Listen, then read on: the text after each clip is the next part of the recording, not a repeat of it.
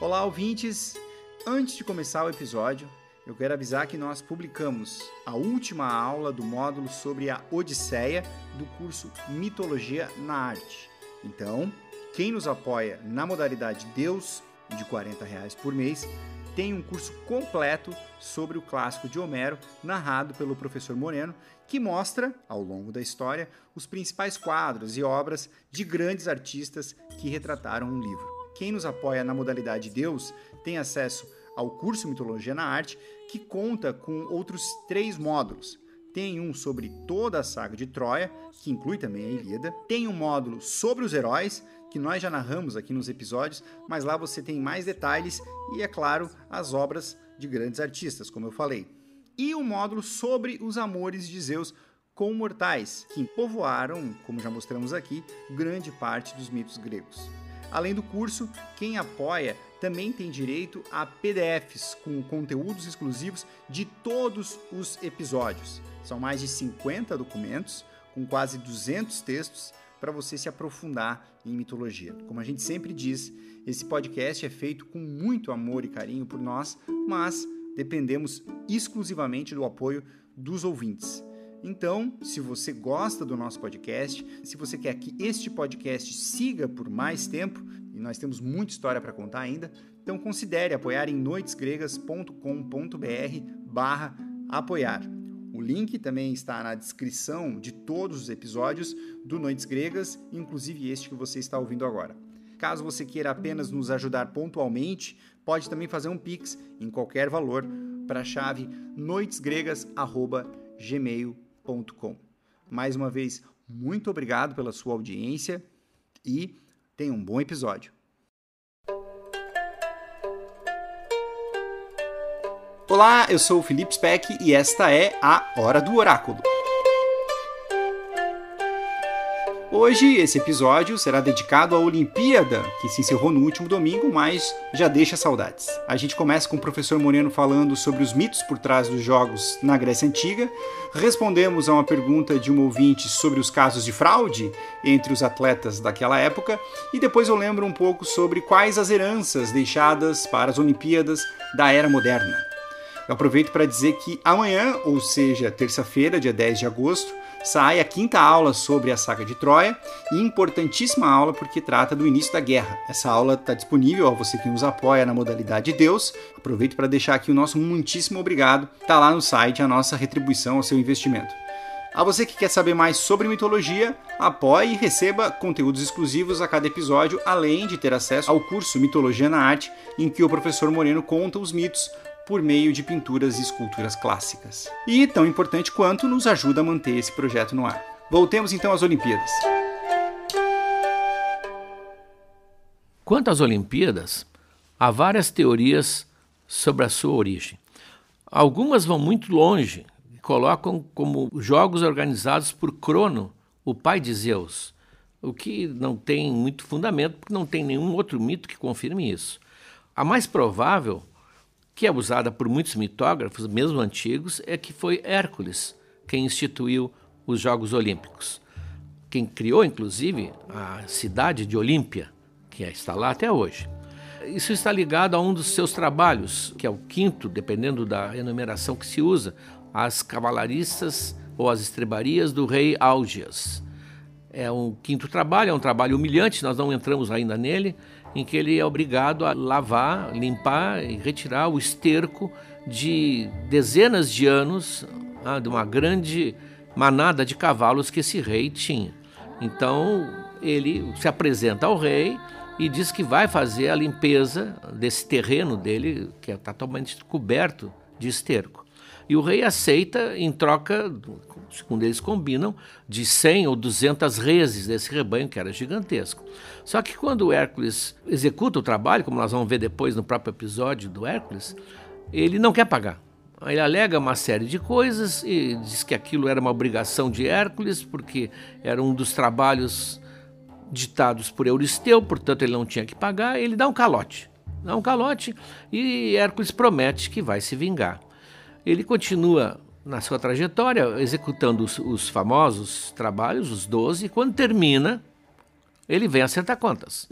Ele vem acertar contas com Aljas e enfrenta Augeas numa verdadeira batalha, mata o Augeas, é, entrega o reino a um filho de, de Augeas e ele então ganha desse filho uma região perto do rio Peneu, perto do rio Alfeu também, dois rios na região de Elis ali na Grécia e ele então nesse terreno ele implanta vamos dizer assim o complexo de Olímpia que se tornou depois um grande complexo esportivo.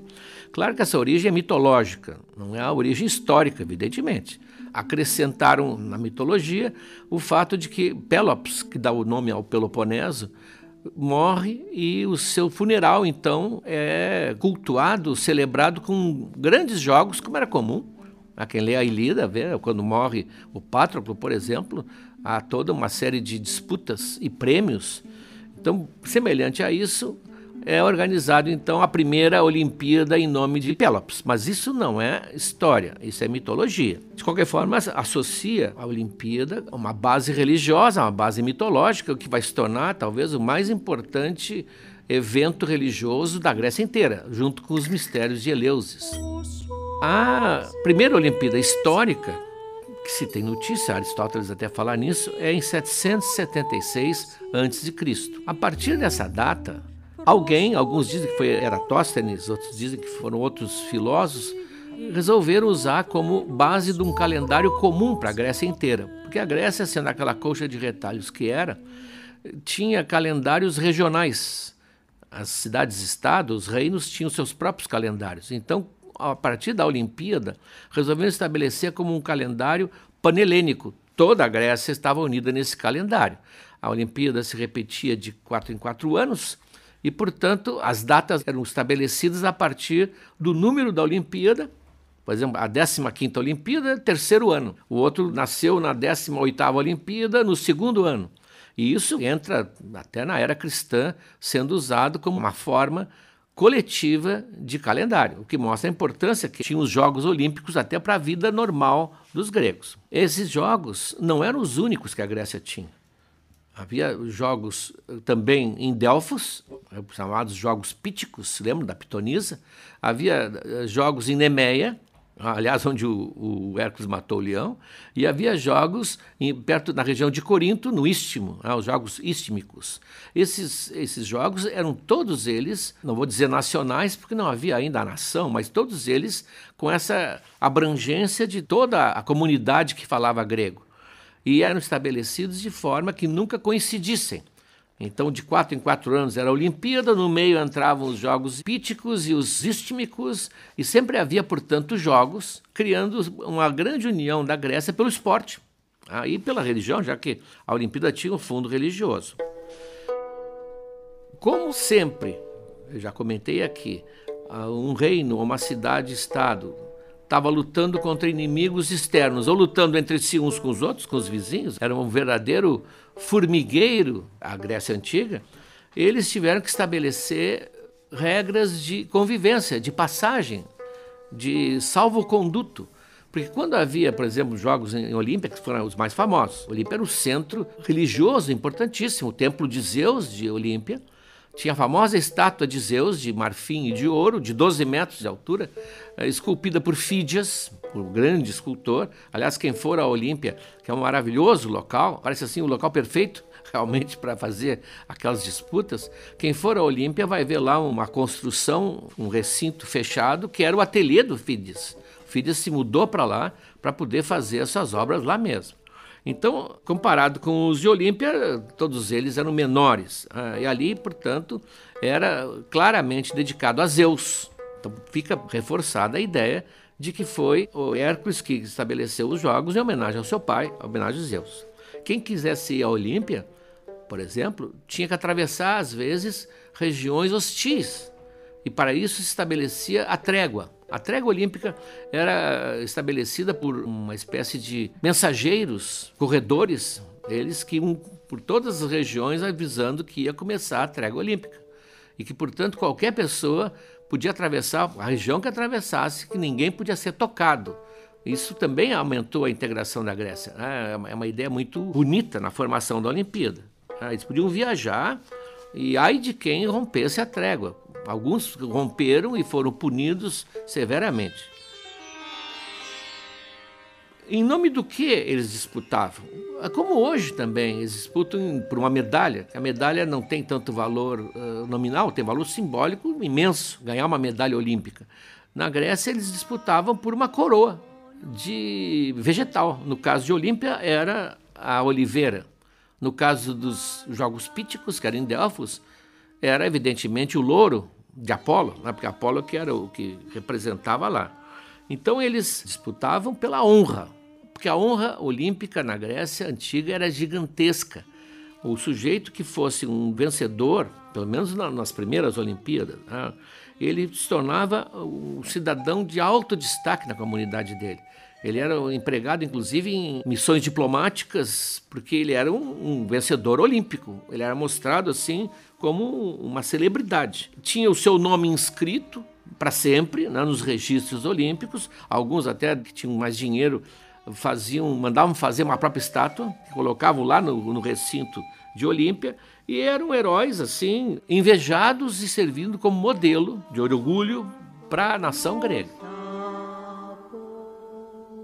Os persas, tem um comentário que o Heródoto faz, o Heródoto se interessou muito nesse povo, os persas, que tentaram, invadiram a Grécia duas vezes. Ah. Os persas têm um diálogo, ah, um oficial militar, que era o Tigranes, quando ele soube que o prêmio não era dinheiro, ah, ele perguntou por que, que eles fazem isso. Mas sim uma coroa de oliveira, ele disse: não, não é possível. Ele fala com Mardônio, né? Meu Deus, Mardônio, que espécie de homens são esses contra os quais nos opuseste? Quer dizer, o Mardônio que colocou-os na guerra. Quer dizer, que homens são esses que tu nos fizesse agora enfrentar? Não é por dinheiro que eles lutam, mas pela glória de conquistas. Ele sentiu ah, a superioridade do espírito olímpico. Outra coisa que também é importantíssima é que a, cidade de Olímpia não é bem uma cidade. Hoje tem uma pequena cidade ali, perto do, do sítio arqueológico. Mas a, a região se enchia de artistas porque, primeiro, os escultores, poetas, vêm vários poetas para fazer poemas em homenagem aos vencedores, pintores compareciam, artesãos, então a, fervilhava de artistas. Tornou, inclusive, uma espécie de competição artística que faziam. Porque eles perceberam né, eles perceberam que esses poemas, por exemplo, louvando alguém que tinha vencido, eram muito mais duradouros do que até as próprias estátuas. Ah, como até hoje, os poemas de Píndaro, fez vários poemas olímpicos, duraram milênios de pessoas que desapareceram e suas estátuas desapareceram também. Não era todo mundo que podia participar, só cidadãos livres, cidadãos livres e que não fossem criminosos. Os criminosos estavam vedados e os bárbaros também estavam vedados. Né? O bárbaro, no sentido grego, é qualquer um que não tenha a língua materna grego. Esse é o bárbaro. Não quer dizer que fossem bárbaros, como a gente chama hoje. Ah, bárbaros. É a língua, é o problema da língua. Então, os, os estrangeiros, digamos assim. Então eles não podiam participar. E as mulheres não podiam participar. Dizem que talvez tenha havido uma pista de corrida feminina numa certa época. A Olimpíada foi realizada durante muitos séculos. Né? Mas isso não chegou a se tornar importante. As mulheres não podiam participar, não só como atletas, não podiam entrar no recinto. Naqueles rios, no Alfeu e no Pneu, quem entrasse naquele limite do rio, mulher não podia passar durante a realização dos jogos. Elas seriam punidas com a morte. Se, se estuda muito por que isso, mas seriam punidas com a morte. Mas há um caso, aliás, é, quando se diz a exceção, toda regra tem uma exceção, é, é muito mal compreendido esse provérbio. A verdade é a exceção prova a regra. Se eu disser que só pode sair com um bilhete de autorização do diretor, é sinal que eu estou dizendo que a regra não sair. Né? Então, há um caso que especifica isso. Uma mulher, uns chamam né, de Ferenice, outros dão outro nome, não importa, tem dois nomes. Tinha um filho que era um, um excepcional lutador. Né, uma, das, uma das, das modalidades era o boxe, tipo boxe. Né, muito, embora fosse muito mais sangrento, né, o pancrácio, como se chamava. Lutavam uh, sem luvas macias, né? havia mortes, inclusive. E o filho dela era um grande lutador. E ela, ela, ela, ela, era irmã de dois lutadores e filha de um grande lutador também. E o marido, que era o, o treinador do filho, morre. E ela fica viúva. E o filho vai se apresentar e ela não, não resiste. Né? Ela veste um manto, disfarça o cabelo embaixo né, de, um, de um capuz e vai junto com o filho como treinador do filho. Diz o mito que ela se veste de treinador. Não sei como é que seria uma roupinha de treinador.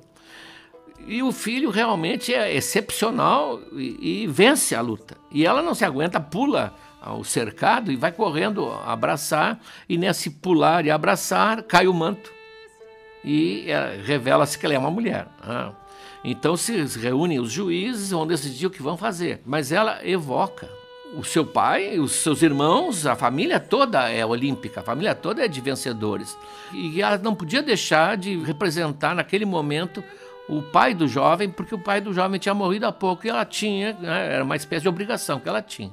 Então eles acham que ela teria razão, mas talvez tivesse que ser punida, mas a população apoia totalmente ela. O povo faz um apoio e eles resolvem então fazer uma exceção, mas só para ela. E a partir daquele dia, todos os treinadores têm que se despir ao entrarem no recinto grande onde se realizavam os jogos. Ela foi a causa de terem criado essa, essa regra. Então, de qualquer forma, a grande importância para os gregos, para nós é importante, mas não tem mais esse, esse aspecto de eles se sentirem ligados a uma coisa atávica, ancestral, e ligada à religião, portanto, com Zeus protegendo-os. Havia um grande templo de Zeus, que depois foi saqueado, é claro, era uma estátua riquíssima, e um grande templo de Hera também, ali seria o centro, quase que um dos centros religiosos da Grécia. E essa estátua de Zeus foi uma das sete maravilhas do mundo antigo. Sempre que se olha a lista das sete maravilhas, estava a estátua de Zeus. Então, era muito mais importante do que simplesmente uma disputa esportiva. Mas, por outro lado, associava o grego à ideia também de que o esporte é uma forma de adorar os deuses também. Bom, a pergunta que a gente responde hoje é da apoiadora Daphne, do Recife, e é também sobre a Olimpíada. Aliás, é a primeira apoiadora com nome mitológico aqui no Noites Gregas. A Daphne, como vocês sabem, foi aquela ninfa que foi transformada em árvore pelo Apolo. A Daphne pergunta: Professor, nesta Olimpíada, os russos foram punidos pelas fraudes ocorridas na Olimpíada passada. O que diria um grego antigo se soubesse que um evento tão nobre seria desmoralizado no século XXI? Cara Daphne, a honra que estava por trás da Olimpíada antiga era o fator fundamental que levava os atletas a se sacrificarem treinando ou mesmo sofrendo nas lutas e nas competições. Aqueles que não seguiam esse código estariam arriscados à desgraça pública. Um orador, o Esquines, aliás, justificou o atleta olímpico real da Grécia. Diz ele: vocês acham, concidadãos, que qualquer homem estaria disposto a treinar para o pancrácio? Pancrácio era a luta né, de, de punhos. Ou qualquer outra das competições mais difíceis dos Jogos Olímpicos, se a coroa fosse dada não para o vitorioso, mas para o homem que obteve o sucesso por meio de intrigas? Nenhum homem estaria disposto. Mas assim como é, porque a recompensa é rara, e por causa da competição e da honra e da fama morredora que a vitória traz, os homens estão dispostos a arriscar seus corpos ao custo da mais severa disciplina para levar a luta até o fim. Então, isso era o ideal olímpico. Mas, como jamais se criou um homem novo, o homem é o homem sempre que existiu no planeta, a fraude existia e bem grande. Ah, as vantagens eram tão grandes de, de ser vencedor que fizeram muitos proporem coisas completamente condenáveis. Por exemplo, pagar o oponente para perder, pagar o juiz para dar um outro resultado, usar o dinheiro para que o oponente desistisse, alegasse doença. Todas as espécies de fraudes possíveis e imagináveis foram, ao menos, tentadas na Olimpíada. Claro que quando eles eram apanhados, eles eram castigados. E o castigo como a Olimpíada visava a honra imortal do atleta, era uma maneira de um homem comum chegar a imortalizar o seu nome, eles imortalizavam o nome do trapaceiro. Quem vai à Olímpia vai ver no caminho do estádio, hoje só tem os pedestais, dezenas de pedestais sem a estátua em cima. mas era uma estátua que o, o trapaceiro era obrigado a financiar e dizia: Eu, fulano de tal, da cidade de tal, roubei na, na corrida ah, ou prejudiquei. O nome ficava gravado ali para sempre. Então, assim como a, a, meta do atleta olímpico era a honra eterna, eles ganhavam a desonra eterna. Inclusive, as cidades que eles representavam passavam a ser mal vistas. E ele virava um pária.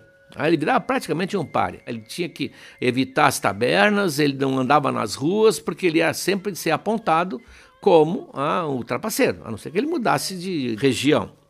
Tem até o registro, o primeiro trapaceiro registrado ah, foi um tal de Eupolos que subornou boxeadores na 98ª Olimpíada. Talvez antes tivesse havido alguma tentativa, mas este foi apanhado. Ah. Outro comprou seus concorrentes no pentátulo. Dois boxeadores que vieram do Egito foram multados porque combinaram o resultado. Acertaram quem ia perder, quem ia ganhar. E como havia muita coisa envolvida, o dinheiro começou a ficar cada vez mais poderoso. Há um detalhe, aliás, que, que, é importante: ser vencedor na Olimpíada muitas vezes não significava que a pessoa foi lá e competiu. A partir de um certo momento se admitia que um, uma pessoa rica colocasse o seu cocheiro para fazer a corrida no cavalo no seu lugar. Então estava lá fulano de tal, vencedor da Olimpíada, ele nunca levantou um, um fósforo. Ele estava em casa, ah, não estava na TV porque não tinha mas ele era vencedor. Mas esses então, que eram poderosos, esses o dinheiro começou a rolar. O Píndaro, aquele que fazia poemas, ele fazia um poema para quem quisesse, quem pagasse. Um cínico da época disse: aqui se compra, ah, até a coroa de louro se compra. Era possível. Os juízes eram muitas vezes venais.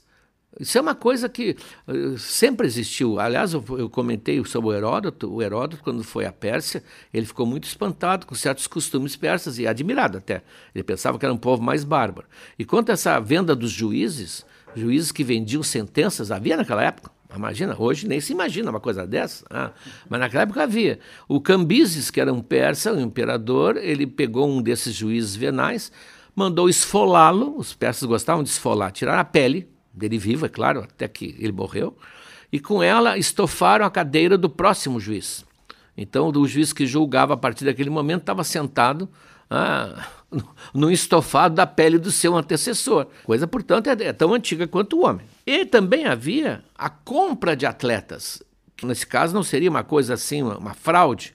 É, por exemplo, um atleta que veio lá de, veio de Croton, venceu duas Olimpíadas, portanto, ele era medalhista mesmo ele foi comprado pelo tirano de Siracusa, né, o Hieron, para ele passar para Siracusa. Então, no ano seguinte, ele se apresentou como é, um morador de Siracusa e vencedor da Olimpíada. Para com isso, Siracusa tinha uma medalha a mais do que teria. Então, até o comércio de atletas, que hoje é tão comum, passou a ser realizado.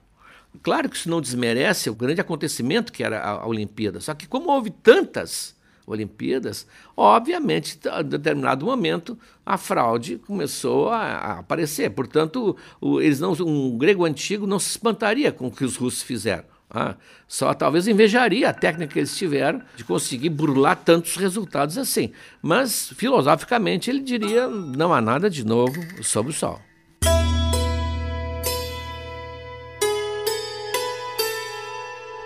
Bom, a Olimpíada se encerrou neste final de semana em Tóquio e essa Olimpíada tem muita coisa em comum com os jogos da antiguidade, especialmente por essa relação entre o esporte e valores como a comunhão entre territórios diferentes e essa busca dos atletas pela honra. Mas os símbolos, que são os aros olímpicos, a medalha, o lema, por exemplo, eles não são uma herança grega. Quem esteve por trás da criação dos Jogos Olímpicos da Era Moderna foi um historiador e pedagogo francês, o Pierre de Coubertin, no início do século XIX. E a realização dos Jogos foi uma junção da vontade dele com um contexto histórico que era bem propício. O Coubertin nasceu em 1863 em Paris. Ele vinha de uma família aristocrata muito rica e durante a infância ele assistiu à derrota do seu país na Guerra Franco-Prussiana, que durou de 1870 a 1871, e isso marcou muito. Depois ele estudou em um colégio tradicional, bem conservador, com ensino religioso, e mais tarde acabou se tornando um crítico ferrenho ao sistema educacional francês. Ele achava que pecava por deixar de lado as ciências sociais e a educação física, que para ele eram chave para dar o vigor e a unidade, o ânimo que a França precisava enquanto nação depois de ter passado por essa guerra horrível.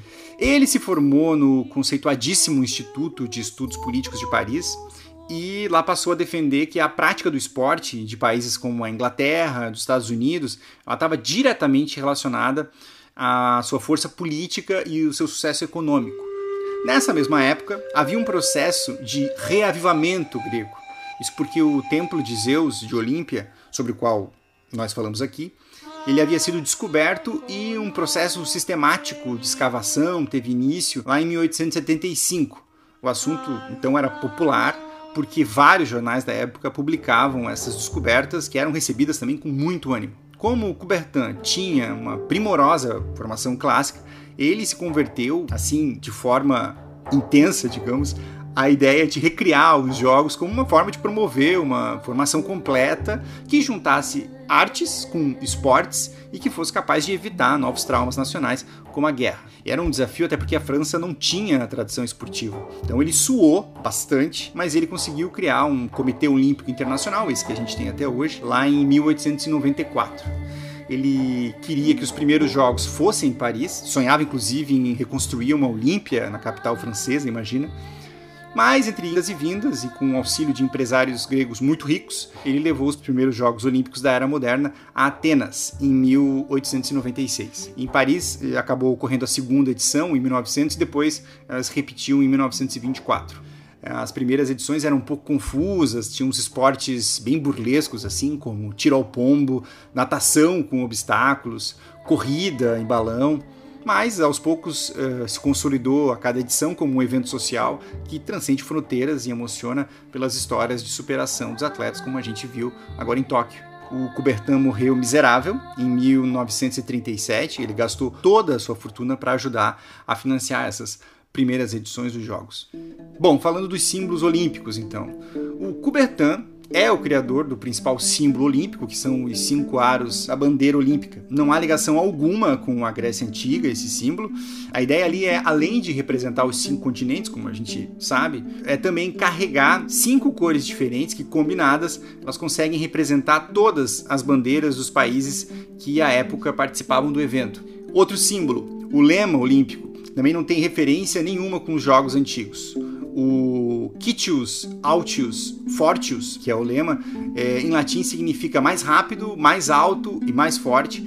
Ele foi criado por um amigo do Pierre de Coubertin, o padre Henri Didon. Ele foi apropriado depois pelo Comitê Olímpico Internacional em 1894. Já a pira olímpica, essa sim tem uma relação direta.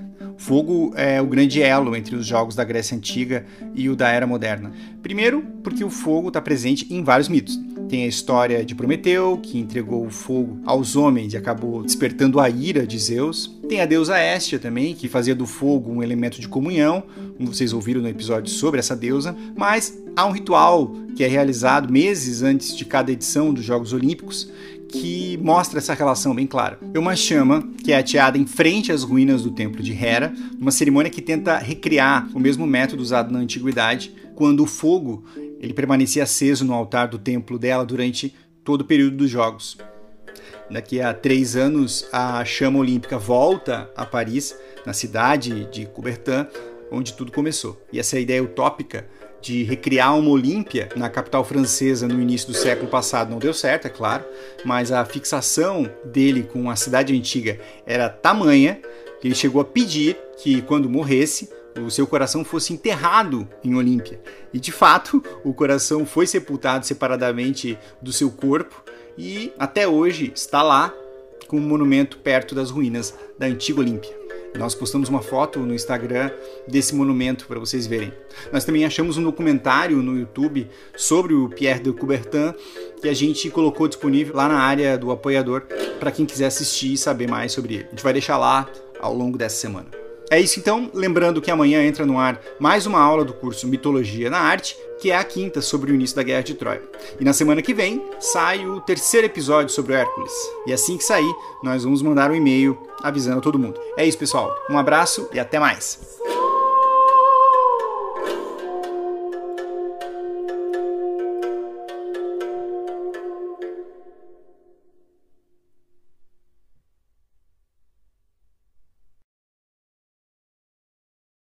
Olá, amigos. Chegamos agora ao terceiro ano do Noites Gregas. Já contamos muitas histórias, mas tem muito mais pela frente. Tem toda a Ilíada, a Odisseia, as Metamorfoses de Ovid e muitas outras coisas.